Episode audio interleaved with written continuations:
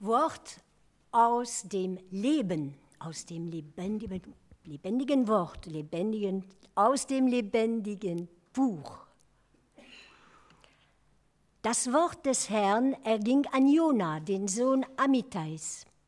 Mach dich auf den Weg und geh nach Ninive, der großen Stadt, und rufe über sie aus, dass ihre Schlechtigkeit zu mir heraufgedrungen ist. Jona machte sich auf den Weg. Doch er wollte nach Tarschisch fliehen, weit weg vom Herrn. Er ging also nach Jaffo hinab und fand dort ein Schiff, das nach Tarschisch fuhr. Er bezahlte das Fahrgeld und ging an Bord, um nach Tarschisch mitzufahren, weit weg vom Herrn. Der Herr aber warf einen großen Wind auf das Meer, und es entstand ein gewaltiger Seesturm, und seinem Gott, und das Schiff droht auseinanderzubrechen. Da gerieten die Seeleute in Furcht, und jede schrie zu seinem Gott um Hilfe. Sie warfen sogar die Ladung ins Meer, damit das Schiff leichter wurde. Jona war in den untersten Raum des Schiffes hinabgestiegen, hatte sich hingelegt und schlief fest. Der Kapitän ging zu ihm und sagte, wie kannst du schlafen? Steh auf, ruf deinen Gott an, vielleicht denkt dieser Gott an uns, so dass wir nicht untergehen. Dann sagten sie zueinander, Kommt, wir wollen das Los werfen, um zu erfahren, wer an diesem unserem Unheil schuld ist. Sie warfen das Los und es fiel auf Jona. Da fragten sie ihn, Sag uns doch, weshalb dieses Unheil über uns gekommen ist. Was treibst du für ein Gewerbe? Und woher kommst du? Was ist dein Land und welchen und aus welchem Volk bist du? Er antwortete ihnen, ich bin ein Hebräer und verehre den Herrn, den Gott des Himmels, der das Meer und das Festland gemacht hat. Da gerieten die Männer in große Furcht und sagten zu ihm, was hast du da getan? Denn die Männer erkannten, dass er vor dem Herrn auf der Flucht war, wie er es ihnen mitgeteilt hatte. Und sie sagten zu ihm, was sollen wir mit dir machen, damit das Meer sich beruhigt und uns verschont? Denn das Meer wurde immer stürmischer. Jona antwortete ihnen, Nehmt mich und werft mich ins Meer, damit das Meer sich beruhigt und euch verschont. Denn ich weiß, dass dieser gewaltige Sturm durch meine Schuld über euch gekommen ist. Die Männer aber ruderten mit aller Kraft, um wieder ans Land zu kommen, doch sie richteten nichts aus, denn das Meer stürmte immer heftiger gegen sie an. Da riefen sie zum Herrn, Ach Herr, lass uns nicht untergehen wegen dieses Mannes und rechne uns, was wir jetzt tun, nicht als Vergehen an unschuldigem Blut an. Für wahr, was du wolltest, Herr, so hast du gehandelt. Dann nahmen sie Jona und warfen ihn ins Meer. Und das Meer hörte auf zu toben. Da gerieten die Männer in große Furcht vor dem Herrn, und sie schlachteten für den Herrn ein Opfer und machten ihm Gelübde.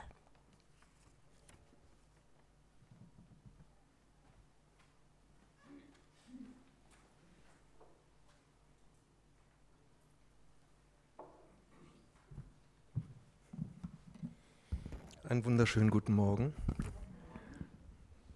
Da im Kinderraum, da tobt glatt ein kleiner Sturm. Ähm, die letzten Jahre hatten wir am Faschingswochenende, heute ist ja Fasching, hatten wir immer ein paar Karnevalsflüchtlinge zu Besuch. Ist das heute vielleicht auch der Fall bei denen, die das erste Mal bei uns sind? Falls ja, herzlich willkommen. Aber mein Predigtitel lautet heute nicht deswegen auf der Flucht, obwohl ich habe festgestellt, dass das Buch Jona so ziemlich gut zu einem Gottesdienst im Karneval passt. Denn falls ihr immer noch keine Kostümidee habt, morgen ist ja Rosenmontag, dann schaut mal in das dritte Kapitel Jona. Da steht, dass alle Menschen in der Stadt Ninive ihre normale Alltagskleidung abgelegt haben und sie gingen alle in Sack und Asche. Oder schaut euch das zweite Kapitel an.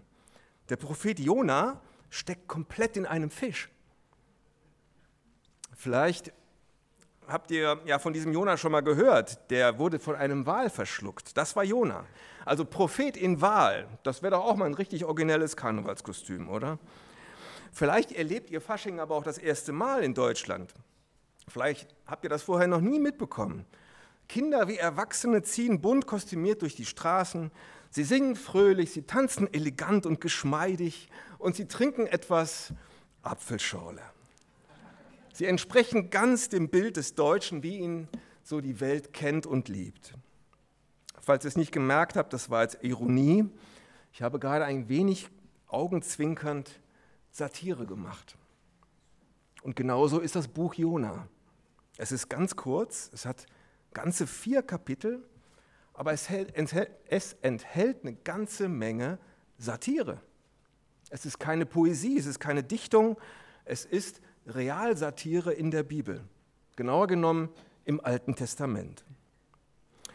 Das Buch Jona enthält keine großen prophetischen Reden, wie das bei Jesaja oder so der Fall ist.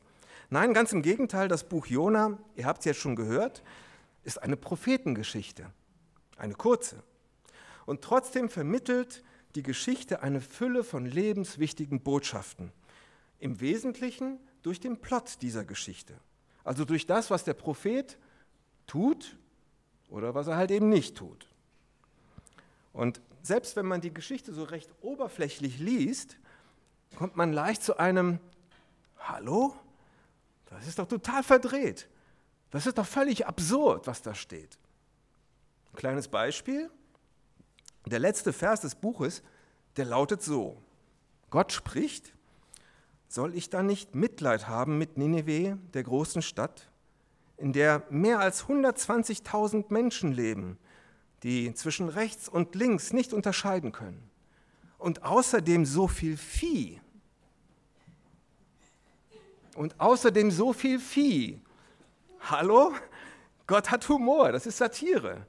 Aber Kapitel 4 kommt ein anderes Mal, da rede ich heute nicht weiter drüber. Also wichtige Botschaften lassen sich manchmal halt besser mit Satire, mit Humor vermitteln. Besser als irgendwelche todernsten Ansagen. Vor allem so die Stolzen und die Wichtigen unter uns, die erreicht man oft nachhaltiger, indem man sie satirisch mit Lächerlichkeit konfrontiert. Fein, nicht platt oder primitiv, so wie es so der ein oder andere prominente Satiriker im deutschen Fernsehen tut. Nein, Jesus war ein brillanter Meister der Satire die nicht verletzt, die aber messerscharf ihren Punkt setzt. Und das Buch Jona will, ja, will dem Leser einen Spiegel vorhalten, dem heutigen Leser ebenso wie dem in der Antike. Doch genug der Vorrede, nur noch ein wichtiger Warnhinweis für Allergiker. Diese Predigt kann Spuren von Satire enthalten. Ich habe meine Predigt wie immer eigentlich, wieder in drei Teile gegliedert. Teil 1, der rebellierende Rassist. Teil 2, der schlafende Flüchtling. Und Teil 3, der priesterliche Hebräer. Da kommt der kleine Sturm wieder. Teil 1, der rebellierende Rassist. Am Anfang der Geschichte spricht Gott zu dem Propheten Jona. Gott Jona, Sohn des Amitais, Jona, ja Herr, das bin ich, ich höre. Jona, mach dich auf und geh nach Ninive. Ninive? Meinst du das Ninive? Ja, Jona, genau das Nineveh. Die große Metropole, Hauptstadt des Königreiches Assyrien, östlich von unserem heutigen Israel und Juda gelegen, später mal Nordirak. 120.000 Einwohner, Stand heute, 780 Jahre vor Christus. Okay, das verstehe ich jetzt nicht alles, aber Herr, du hast deine Propheten, also meine Kollegen und mich, hast du sie nicht immer zum Volk Israel und seinen Königen sprechen lassen? Gott? Ja, schon. Und? Wie du es selbst im zweiten Buch Könige hast dokumentieren lassen, habe ich zuletzt dem König von Israel, Jerobeam II., prophezeit, dass seine Politik und seine Militäreinsätze erfolgreich sein werden.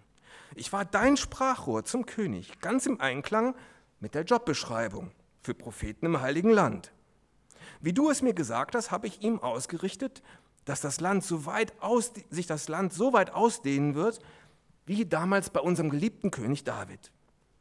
Und du hast eintreten lassen. Alles. Der Nation geht es richtig gut. Hochkonjunktur. Israel ist great again. Gott, Jona, also nicht, dass ich dich fragen müsste, aber was willst du mir sagen? Ah, sorry, die Begeisterung ist mit mir durchgegangen. Ich weiß, der König tut nicht das, was dir wirklich gefällt. Er tut das, was dir missfällt. Die Prophetenkollegen Amos und Hosea, die liegen ihm damit ja auch ständig in den Ohren. Das nervt den König gewaltig und mich auch. Dieser Amos, der wettert ständig gegen soziale Ungerechtigkeit. Die Armen werden immer ärmer und die Reichen immer reicher.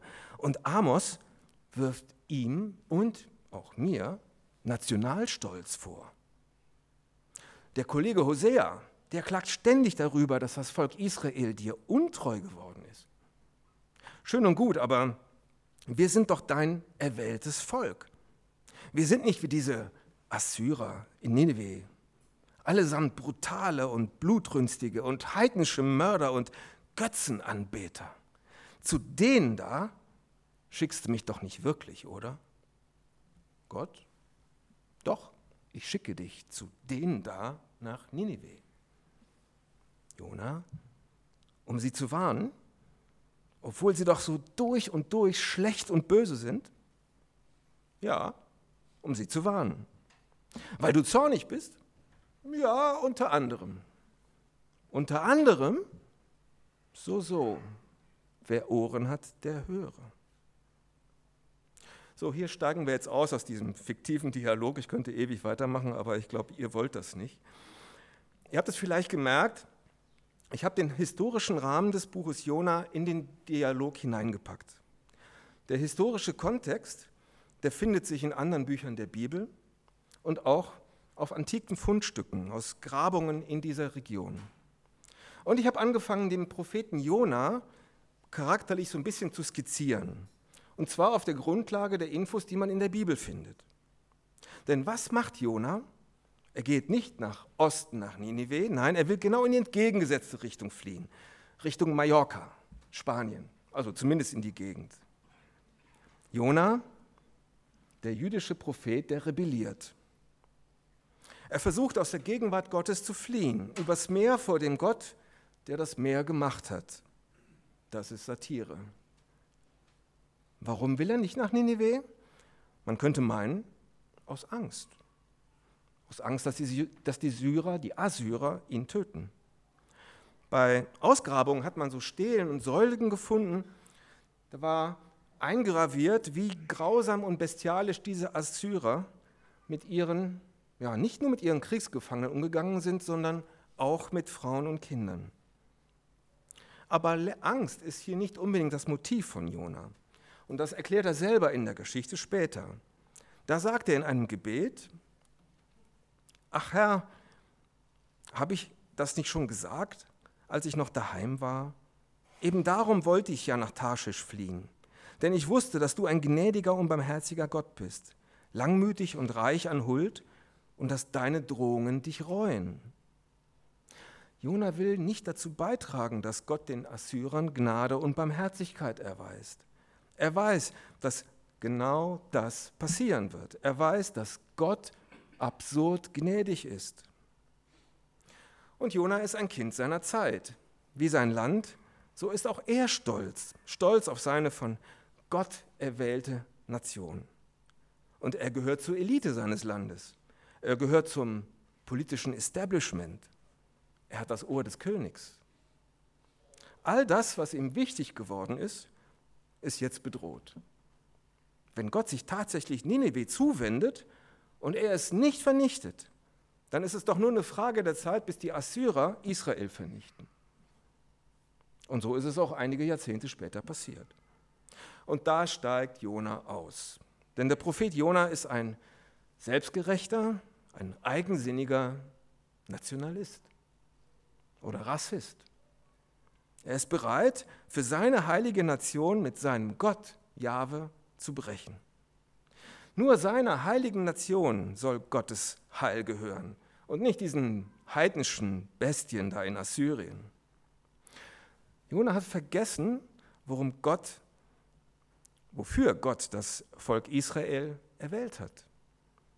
Es sollte ein Königreich von Priestern und eine heilige Nation sein, zum Vorbild und zum Segen aller Völker. Jona hat vergessen, dass Gott es nicht erwählt hat, weil es so toll und so groß und so wunderbar mächtig war. Nein, im Gegenteil. Er hat es erwählt, weil es so klein und das geringste und das schwächste Volk war. Zudem hat Jona die Augen davor verschlossen, dass diese heilige Nation Israel gar nicht mehr so heilig ist, sondern dass sie gerade innerlich verfault, sozial und geistlich, weil sie und ihr König nicht mehr Jahwe anbeten, sondern sie beten andere Götter an. Genauso wie Jona es tut. Denn seine heilige Nation ist für ihn zum Heiligtum geworden, zum Götzen geworden. Es ist für ihn, Israel ist für ihn eine Ersatzreligion geworden. Und da klingelt etwas in meinen Ohren. In den USA bewerben sich gerade oder bald zwei greise Männer um die Präsidentschaft. Der eine ist schon ziemlich alt und der andere ist schon so ziemlich alt als Rassist und auch als Nationalist. Und viele seiner Anhänger verehren ihn wie einen Heiligen. In meinen Augen ist es erschreckend, dass sich davon auch ganz viele als evangelikale Christen bezeichnen. Mein einziger Reim, den ich darauf finde, ist Ersatzreligion. Anders kann ich mir das nicht erklären. Aber ist es nicht absurd, dass in diesen großen Vereinigten Staaten von Amerika scheinbar keine Alternativen, dass es keine Alternativen gibt zu beiden also den beiden Kandidaten wohlgemerkt. In Deutschland gehen gerade viele tausend Menschen gegen Nazis und Rassismus auf die Straßen.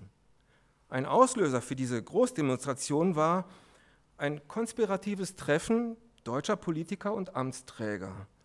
Bei dem Treffen hat ein Redner einen Vortrag gehalten über Remigration von Menschen, Rückführung von Menschen. Remigration. Ich bin Sohn eines Gastarbeiters. Ich habe noch nicht mal einen deutschen Pass. Vielleicht trifft mich das auch eines Tages. Aber ist es nicht absurd? Ist es nicht absurd, dass dieser Redner da bei diesem Treffen schon wieder ein Österreicher war? Ist das nicht Realsatire? Doch nehmen wir mal diesen Jonaspiegel in die Hand, den ich eingangs erwähnt habe. Wen sehe ich im Jonaspiegel? Ist da ein Gesicht, das bestimmten Menschen Gottes Gnade vorenthalten will, es, denen es Gnade absprechen will, zum Beispiel rechts- oder linksextremen, Israelis oder Palästinensern, Mullahs, Russen, Saarländern, Menschen mit einer anderen sexuellen Orientierung, oder, Vorsicht, Satire, Menschen mit einem anderen Bibelverständnis? Oder sehe ich im Spiegel jemanden, der einer Ersatzreligion erlegen ist? Klima, Familie, der eigene Körper kann auch Ersatzreligion sein. Stellt das Gesicht im Spiegel vielleicht Bedingungen auf und zieht Grenzen? Gibt es etwas, wo es Gott sagt, bis hierhin gehe ich mit dir, aber wenn wenn du jenes von mir verlangst, dann steige ich aus, Gott. Gibt es in deinem Glauben ein solches Wenn. Der Pastor Timothy Keller hat mal gesagt, wenn dein Glaube an Gott ein solches Wenn hat, als Bedingung, dann ist alles, was in dem Satz danach kommt, dein Gott, deine Ersatzreligion. Hat dein Glaube so ein Wenn? Aber vielleicht sagst du, ich glaube gar nicht an einen Gott. Dann kommt jetzt dein Kapitel, das Kapitel 2, der schlafende Flüchtling. Das zweite Kapitel kann ich nicht mit einem fiktiven Dialog einleiten, denn Jona schläft tief und fest. Im hebräischen Urtext, da steht, er schläft wie tot. Jona liegt in einem Schiff unter Deck, während draußen ein kolossaler Sturm tobt, der immer stärker wird. Dunkle Wolken, ein peitschender Wind, meterhohe Wellen und da ist ein Krachen und Tosen. Und die gestandenen Seeleute, allesamt Nichtjuden, wahrscheinlich Phönizier, auf jeden Fall allesamt ungläubige Heiden, alle bekommen es immer mehr mit der Angst zu tun. Und sie fangen an zu beten. Alle schreien zu ihrem jeweiligen Gott. Man sagt, in Schützengräben gibt es keine Atheisten. Und die Bibel sagt im tosenden Sturm auch nicht. Aber bemerkenswert an der Darstellung der Seeleute ist, das sind die Guten. Sie kämpfen um das Schiff, sie kämpfen um das Leben aller Passagiere im Schiff und sie geben alles. Ja, sie, die Ungläubigen, die beten. Und selbst sie erkennen, dass Jona, und selbst als sie erkennen, dass Jona schuld an ihrem Unheil ist, selbst da weigern sie sich, ihn leichtfertig über Bord zu werfen. Wenn das die Guten sind, wer hat dann die Rolle des Bösen? Ist es vielleicht Gott, weil er den Sturm schickt? Denkt mal an Ninive. Die Botschaft des Buches Jona ist, dass Gottes Gnade allen Menschen zugänglich ist. Genau das wollte Jona ja nicht akzeptieren. Gott geht Jona hier hinterher, vielleicht um ihn zu strafen und die Seeleute gleich mit? Nein, Gott tut es, weil Jona die Gnade Gottes und seine Liebe nicht verstanden hat. Denn sie gilt auch ihm und den Seeleuten. Jona ist hier der böse Bube, denn er tut nichts. Er packt nicht an, der ist nicht anwesend, in gewisser Weise ist er völlig gleichgültig gegenüber den Seeleuten, lieblos, ja fast grausam. Denn Jona schläft. Für mich klingt das völlig absurd. Ich kann nicht schlafen, wenn starker Regen an das Fenster unseres Schlafzimmers prasselt.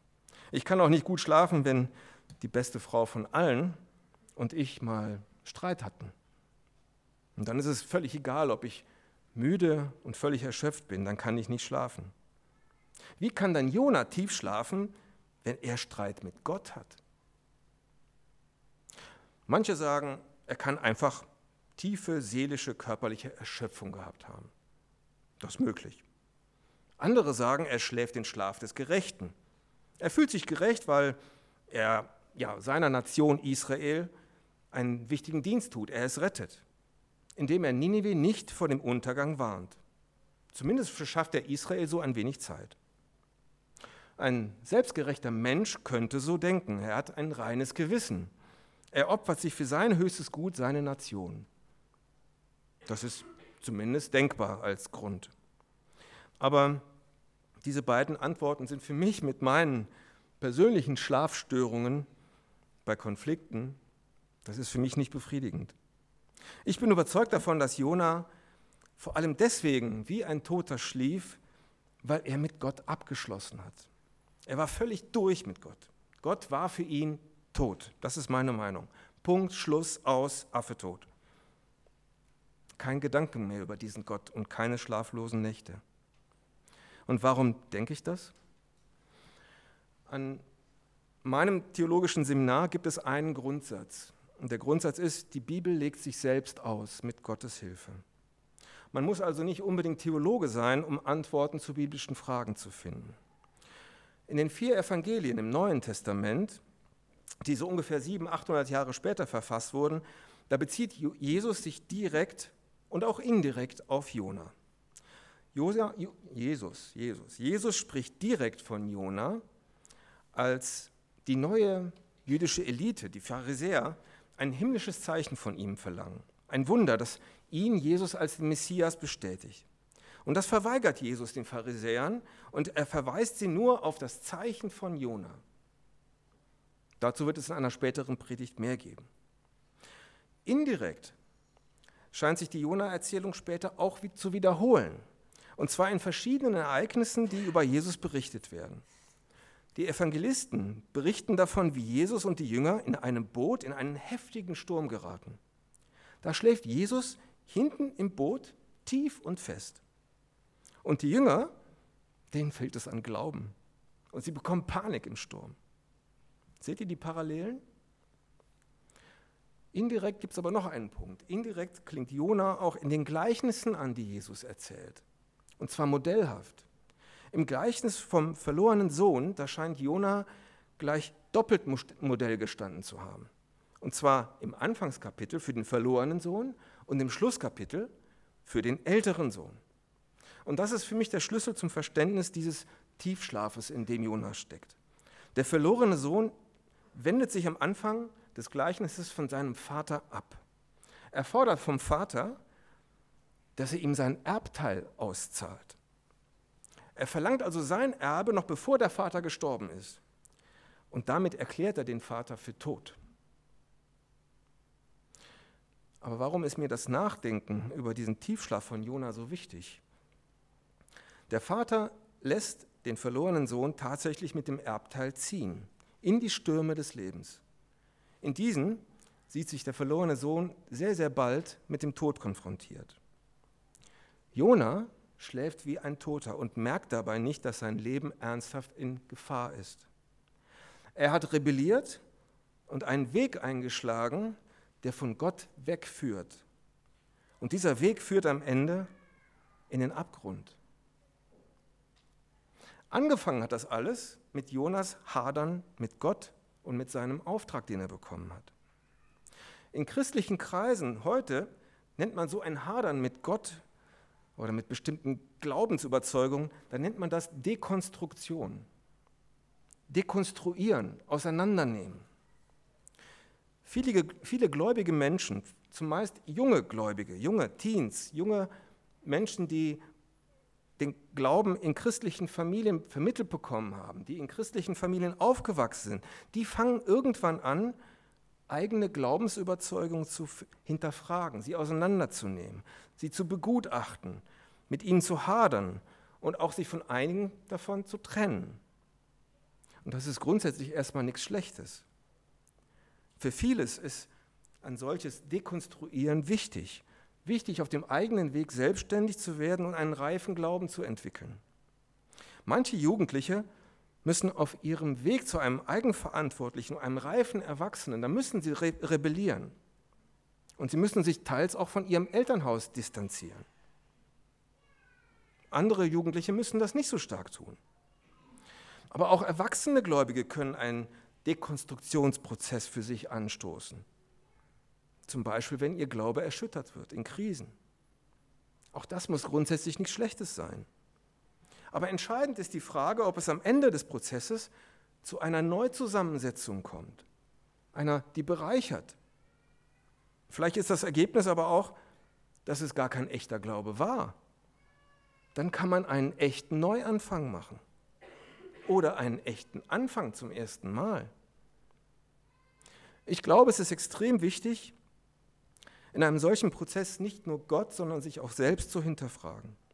Mit welcher Motivation, mit welchem Ziel habe ich mich eigentlich in so einen Prozess begeben? Will ich meine Glaubensüberzeugung wirklich ergebnisoffen prüfen? Will ich eigentlich nur Argumente finden, um meinen erwünschten Lebensstil zu leben und zu rechtfertigen? Zum Beispiel, um mich von meinem Ehepartner zu trennen oder meine sexuellen Wünsche auszuleben? Vielleicht bist du gerade dabei, deinen Glauben auseinanderzunehmen. Vielleicht hinterfragst du gerade Gott und deine Glaubensüberzeugung. Dann bitte sei wachsam. Bitte geh nicht alleine durch den Prozess. Sprich mit Freunden, sprich mit reifen Christen, denen du vertraust. Und wende dich nicht vorschnell ab. Bitte prüfe mit Geduld und mit Ausdauer. Sei dir bewusst, dass du am Ende des Prozesses entweder den Glauben über Bord werfen oder den Glauben neu aufstellen kannst. Über Bord werfen, neu aufstellen. Einer der besten satirischen Filme aller Zeiten ist Forrest Gump. Das ist ein liebevoll augenzwinkerndes, witziges und zugleich ernstes Meisterwerk. Forrest Gump sitzt auf einer Parkbank und erzählt den Menschen, die zeitweise neben ihm sitzen, seine abstruse Lebensgeschichte. Und unter anderem erzählt er von seinem Lieutenant Dan. Forrest Gump hat ihm das Leben gerettet in Vietnam, was Dan ihm aber überhaupt nicht dankt. Denn Lieutenant Dan hat dabei beide Beine verloren. Als verkrüppelter Kriegsveteran kehrt er zurück in die Staaten, schuldbeladen, beladen, traumatisiert und zutiefst verbittert. Die Wege von Forrest und Lieutenant Dan, die kreuzen sich wieder und Forrest Gump hat einen Schrimpkutter gekauft. Gemeinsam versuchen sich die beiden im Schrimpfischen. Doch die Netze sind ständig leer. Und dann passiert es. Forrest öffnet wieder mal an Deck das Netz und sagt zu Lieutenant Dan, keine Shrimps. Lieutenant Dan erwidert, wo zum Teufel ist dein Gott? Und die Erzählerstimme von Forrest auf der, auf der Parkbank spricht, komisch, dass Lieutenant Dan das gesagt hat, denn kurz darauf hat sich Gott ihm gezeigt. Ein gewaltiger Sturm zieht auf. Wie ein Wahnsinniger hat Lieutenant Dan sich oben am Mastkorb des Kutters festgebunden. Er kreischt und schreit und beschimpft Gott. Was ist das denn? Das nennst du einen Sturm? Du bist ein, das sage ich jetzt hier nicht, du bist ein von einem Gott. Es ist soweit, jetzt kommt die Show, der große Showdown. Du und ich, los, komm und hol mich, du wirst dieses Boot nie versenken. Szenenwechsel, Stille, eine Fernsehübertragung. Am nächsten Morgen berichtet ein Reporter live in die Kamera von einem gewaltigen Sturm in der Nacht. Er zeigt die Verwüstungen. Überall sind zerstörte Schrimpkutter zu sehen, die der Sturm an Land geworfen hat. Und während der Reporter so berichtet und erzählt, wie die ganze Shrimpfischerei in dieser, Gegend, in dieser Gegend zerstört worden ist, da fährt im Hintergrund ein einzelner Schrimpkutter vorbei so von links, nee, von rechts nach links und darauf sind zwei Mann. Die Netze sind voller Schrimps. Von nun an immer. Und am frühen Abend sitzt Lieutenant Dan im Sonnenlicht auf der Reling des Kutters. Er wirkt glücklich, er lächelt und er spricht zu Forrest. Ich habe mich nie dafür bedankt, dass du mir das Leben gerettet hast. Dann dreht er sich auf der Reling zum Meer und der Lieutenant ohne Beine wuchtet sich aus dem Bild und springt ins Meer. Besorgt sieht Forrest Gump schnell nach ihm. Doch er sieht, wie Lieutenant Dan langsam auf den Rücken in die Abendsonne schwimmt, lächelnd und zufrieden. Und die Erzählerstimme von Forrest spricht, er hat es nie gesagt, aber ich glaube, er hat seinen Frieden mit Gott gemacht. Lieutenant Dan hat im Sturm seinen Frieden mit Gott gemacht. Denn später im Film ist er ein verheirateter Mann, ein reicher Mann, der auf neuen Beinen geht, auf Prothesen. Lieutenant Dan hat nach Gott gefragt und Gott hat sich ihm gezeigt. Lieutenant Dan hat im Sturm heftig mit ihm gehadert. Er hat ihn hinterfragt und beschimpft. Und Gott hat alles um ihn herum dekonstruiert. Am Ende hat Lieutenant Dan Frieden gefunden und seine Verbitterung bei Gott abgegeben. Im Sturm hat Gott ihn und sein Leben komplett auf neue Beine gestellt. Ist Gott der Böse, der den Sturm schickt? Der Sturm ist der Wendepunkt, auch für Jona, als er geweckt wird. Da wird von einem schlafenden, da wird aus einem schlafenden Gottesflüchtling da wird solch ein Flüchtling ein priesterlicher Hebräer. Was meine ich damit? Schauen wir dazu auf den Dialog in der Bibel. Da fragten sie, die Seeleute, ihn, sag uns doch, weshalb dieses Unheil über uns gekommen ist. Was treibst du für ein Gewerbe und woher kommst du und was ist dein Land und aus welchem Volk bist du? Die Seeleute haben Jona als Ursache für den Sturm identifiziert. Sie bombardieren ihn mit Fragen, um zu verstehen, warum ihr Leben in Gefahr ist. Und die Fragen, die scheinen banal, aber sie haben es in sich. Warum? Nun, wenn wir uns in Erinnerung rufen, warum sich Jona eigentlich auf diesem Schiff befindet, dann wird uns doch klar, dass die Fragen Jona durch Mark und Bein gehen. Welchen Job hast du? Aus welchem Land kommst du? Aus welchem Volk kommst du?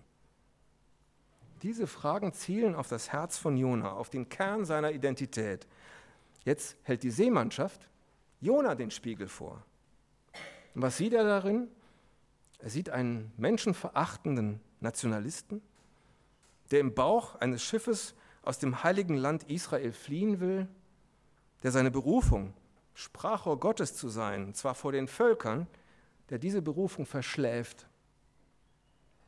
Und nun dekonstruiert Jona seine ganzen bisherigen Glaubensüberzeugungen. Er erkennt, wie absurd sie sind.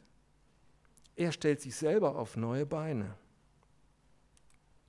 Jona antwortet ihnen, ich bin ein Hebräer und verehre den Herrn, den Gott des Himmels, der das Meer und das Festland gemacht hat. Jona spricht ein altes Glaubensbekenntnis neu aus. Er handelt auch neu. Er fängt an, die priesterliche Mittlerrolle einzunehmen, die Gott seinem erwählten jüdischen Volk gegeben hat. Jona spricht, nehmt mich und werft mich ins Meer, damit das Meer sich beruhigt und euch verschont. Jona bietet sich als das willentliche, stellvertretende Opfer an, damit die Seeleute verschont und gerettet werden.